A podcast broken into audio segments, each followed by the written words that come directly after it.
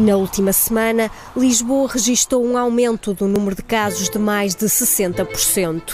O comentador da SIC, Luís Marques Mendes, diz que esta subida se deveu aos festejos do Sporting. Viva! Está com o Expresso da Manhã. Eu sou o Paulo Baldaia.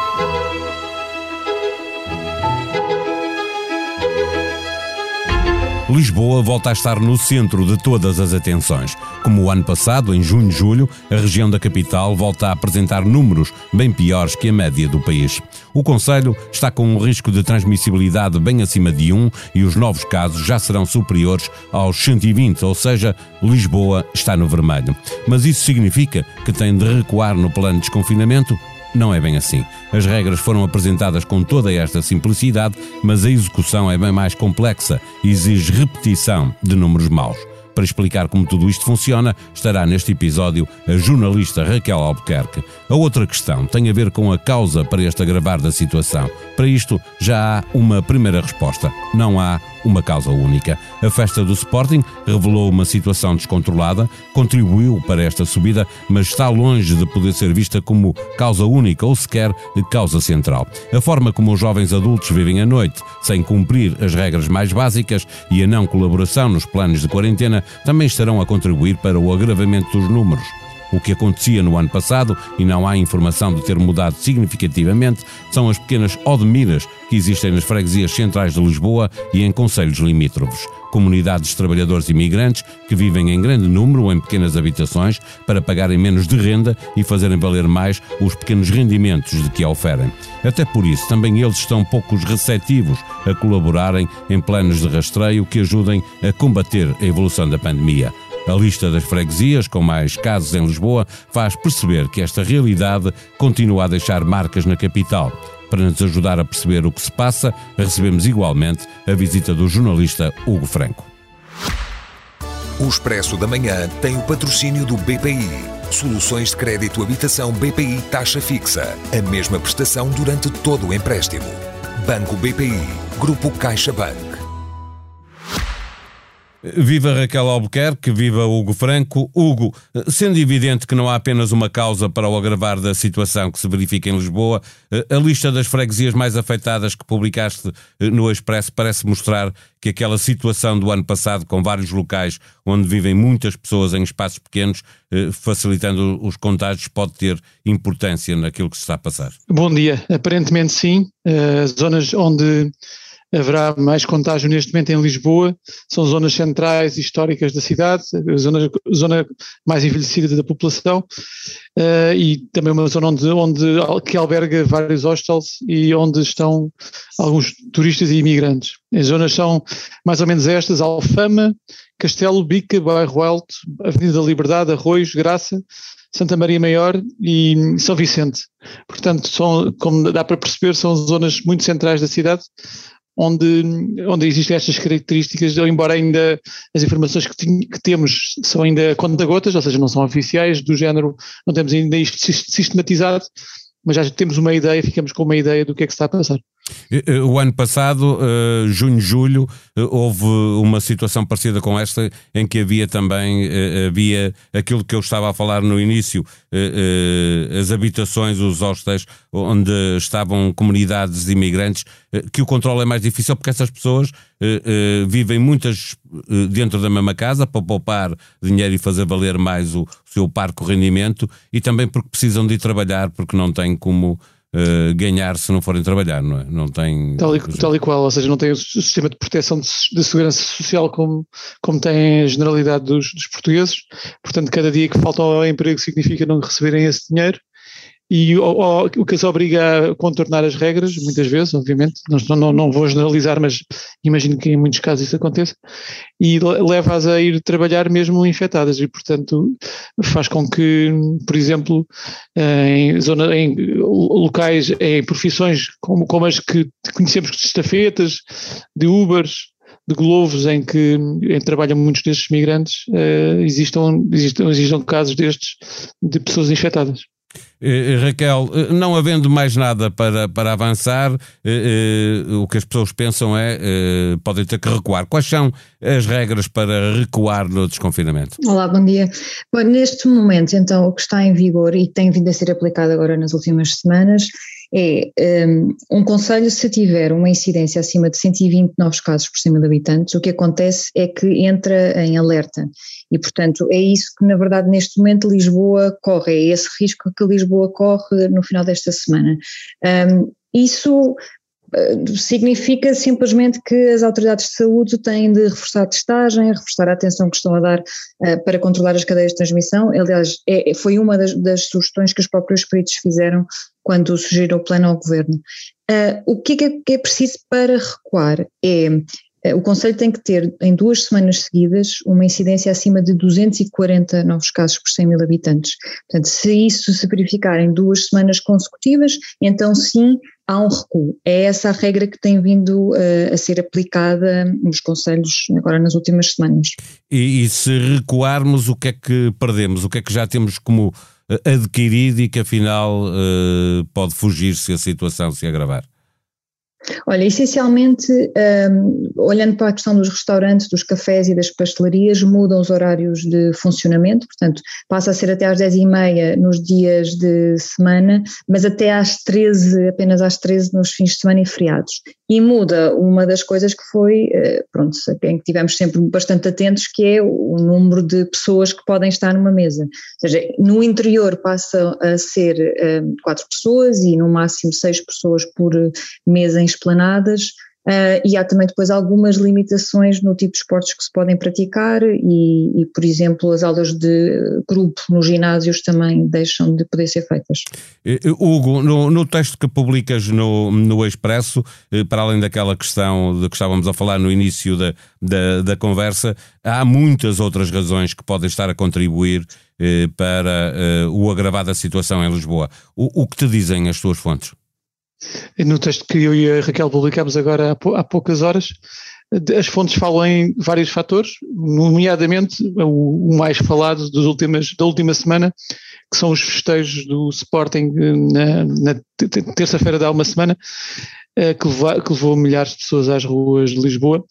Esse é um dos, é obviamente que é um dos, é um dos motivos pelos quais uh, se fala na, neste, neste aumento de números, mas também o facto das famílias estarem mais, a relaxarem um bocadinho mais a sua proteção ao, ao vírus, ou seja, a, desconfinarem, no facto das famílias e os amigos estarem a desconfinarem, estarem a, a, combinar jantares, aniversários, em grupos maiores de pessoas, não usando a máscara, muitas vezes nem o distanciamento social. Portanto, todos esses fatores uh, levam a que, de facto, e sendo uma zona, cidade, a cidade de Lisboa, uma zona com uma grande concentração de população, levam a que estes números estejam, de facto, a aumentar. A Raquel tem dois textos publicados, este contigo e um outro uh, de que ela estava a falar, que tem a ver com as regras que se aplicam quando um conselho fica sobre alerta, coisa que estava há pouco a explicar. Raquel, eu volto a ti para te pedir a tua opinião sobre a possibilidade de em Lisboa acontecer aquilo que aconteceu o ano passado, de o governo poder fazer um recuo no desconfinamento se a situação se agravar, não para o Conselho ou para conselhos limítrofes, mas para as freguesias dentro desses conselhos eh, que tenham números que sejam bastante díspares em relação às restantes freguesias. Sim, quer dizer, eu diria que não é impossível porque nós já vimos isso acontecer, não só no ano passado, como agora recentemente e por razões uh, diferentes e que, e que, foram muito claras uh, no Conselho de Odmira, por exemplo. Portanto, não me parece impossível se se perceber, parece-me a mim, se se perceber que de facto a situação está uh, restrita a determinadas freguesias, que eu não sei bem se é isso, ou seja, nós percebemos que de facto há determinadas zonas onde há mais casos e, e, e percebemos isso hoje, um, pode não querer dizer necessariamente que a situação esteja restrita nessas freguesias. Sei lá, por exemplo, as pessoas podem de facto residir nessas freguesias, mas não estarem restritas a esse, a esse espaço físico, não é? E, portanto, eu diria que sim, que há uma possibilidade, mas falta ainda perceber muita coisa nos próximos dias para tentar de facto entender o que, é que, o que é que justificou este aumento, quais são estas várias situações e se de facto a situação está ou não restrita a um conjunto de freguesias. E, e, e esperemos pelo final da semana, quinta-feira, eh, para uh, sabermos se Lisboa fica ou não uh, em estado de, de alerta. Tardou a testagem massiva para Lisboa, devia ter sido começada há, há mais tempo quando houve, por exemplo, as festas há 15 dias, as festas do Sporting campeão? Essa é uma das um, críticas ou constatações que alguns peritos têm feito, precisamente em relação aos festejos, é que se poderia ter aproveitado por duas razões poderia ter aproveitado aquele evento para uh, posteriormente se ter feito uma testagem significativa, não só para perceber se de facto havia algum risco dali ou não, mas até para perceber o que é que é o efeito de um, de um acontecimento como aquele que não que teve características muito uh, específicas. Portanto, uh, sim, acho que se teria ganho mais ehm, se tivesse feito alguma testagem anterior, ou pelo menos mais cedo do que agora, mas não só nesse caso em particular, eventualmente ter já a funcionar operações de testagem mais alargadas que tivessem permitir identificar casos que, como nós estamos a constatar, não têm só a ver com os festejos, então, portanto, são outro, é outro tipo de situações, de várias situações, de várias naturezas que estão aqui em causa. Um, eu, eu reforçaria só a ideia de que uh, até, até recuar, até que Lisboa eventualmente possa recuar, se se mantiverem não é, as regras tal e qual como elas uh, foram aplicadas até agora, ainda assim de, é preciso um salto nos números, se se mantiverem neste, à volta destes 120 ou 130 ou pelo menos abaixo dos 240, podemos permanecer numa situação de alerta e não, e eventualmente isso não, não avançar no sentido de ter que recuar na, nas medidas de desconfinamento. Eh, eh, Hugo, eh, quando olhamos, por exemplo, para o bairro Alto e percebemos que os adultos mais novos, aqueles da faixa dos 18 aos 40 anos, vivem a noite com muito descomprometimento, há também aí um problema e uma necessidade de uma testagem maior nestas faixas etárias? Obviamente, são, são faixas etárias de risco.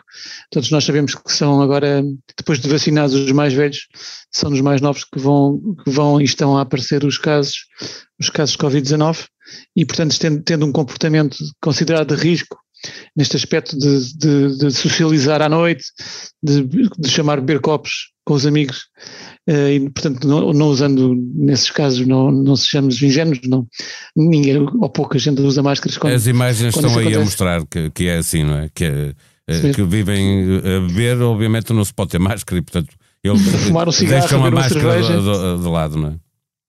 A máscara fica, torna-se secundária e torna-se, se calhar, vai, vai parar ao queijo rapidamente, ao, ao bolso rapidamente de quem a, quem levou, pelo menos no início. E, portanto, é natural que aí sim que se faça testagens nesta, nestas faixas, faixas etárias e nesta, nesta zona geográfica da, da população. Eh, Raquel, uma última pergunta para fechar esta conversa. Eh, eh, quando olhas para, para a forma como os portugueses, de uma forma geral, e em Lisboa, porque há um caso particular, há um desconfinamento que já está muito assumido, diria assim, para que as pessoas consigam perceber que há regras que têm mesmo que ser cumpridas e, portanto, vai ser muito difícil convencer as pessoas a ter outro tipo de comportamento. É, pois é verdade que eu acho que as pessoas de repente voltaram a ver a possibilidade de se ganhar, mesmo com limitações e obstáculos, mas de ganhar alguma normalidade né, no, no, que era, no que era a rotina. Uh, Quer dizer, mas eu acho que tudo ainda está demasiado presente para que seja, ou deve ser fácil, convencer as pessoas de facto isto não está totalmente resolvido, no sentido em que, pelo menos, é, o vírus ainda cá está e contagia e é, e é possível que haja um aumento de casos, mesmo que, e isso também há de ser, acho que é importante depois vermos como é que, como é que as coisas correm nas próximas semanas, mesmo que até seja num grupo da população que apesar de não estar vacinado não tenha efeitos eh, graves, não é, em sentido de doença e precisar de internamentos e por aí fora. Um, mas diria que que se tem que continuar a insistir que de facto isto não está totalmente resolvido para que a pessoa não possa andar sem máscara e não manter o distanciamento e por aí fora. Acho que é, e este pode funcionar mesmo como uma espécie quase de alerta no sentido de bem, atenção que a coisa não está totalmente resolvida e, e mesmo quando não esperamos já pode haver um ligeiro agravamento uh, e que, pronto, sobretudo, funcione, na minha opinião, que funcione como um, um alerta.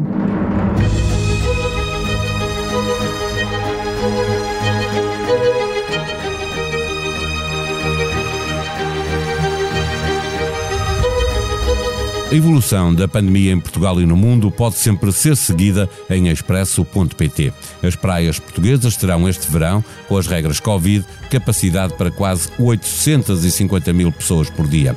Veja no site do Expresso qual o limite de banhistas na sua praia favorita. A prisão do jornalista bielorrusso, crítico do regime liderado por Alexander Lukashenko, está a remeter os profissionais da comunicação social do país à clandestinidade. Ao Expresso, um jornalista destaca uma consequência positiva deste caso. Por fim, parece que alguma coisa abanou a Europa e a opinião pública. Expresso da Manhã é um podcast diário que pode subscrever nas plataformas digitais de podcast. A sonoplastia deste episódio foi de João Luís Amorim. Voltamos amanhã. Tenham um bom dia.